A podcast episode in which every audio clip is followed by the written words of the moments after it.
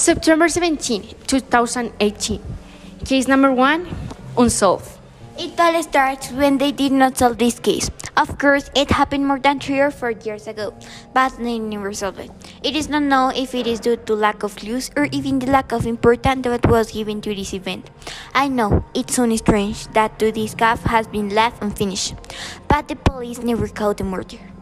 It is a bit strange that after a month of being hard, they give me a case like this. I was assigned to solve it with two of my colleagues, some of the best in their field. Um, this file is something strange. Apparently, it deals with the disappearance of Maya, an 11 years old girl. Yes, it is said that she disappeared after class. The neighborhoods say that they did not see her at the usual time in the neighborhood. Mm, it is usual for this to happen. According to the facts, they all hit the same target her night. We must start. This story already seems complicated to me.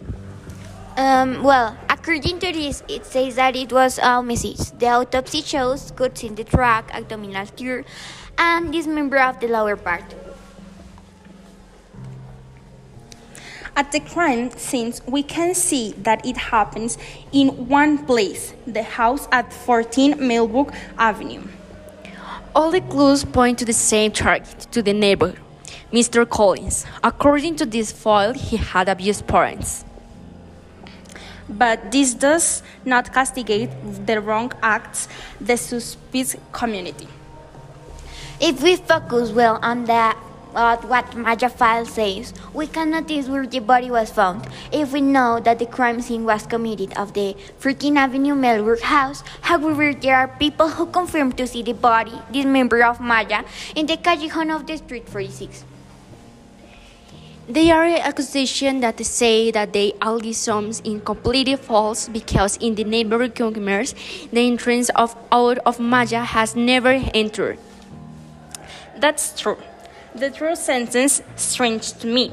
And if we honest and compare cases, more than six girls disappeared in the same neighborhood, and they were all between the age of um, 12 and 15.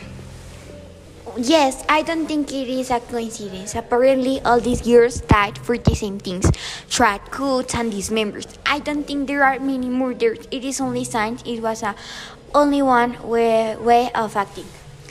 It is true, and if we think about it only, the clues lead to the same place.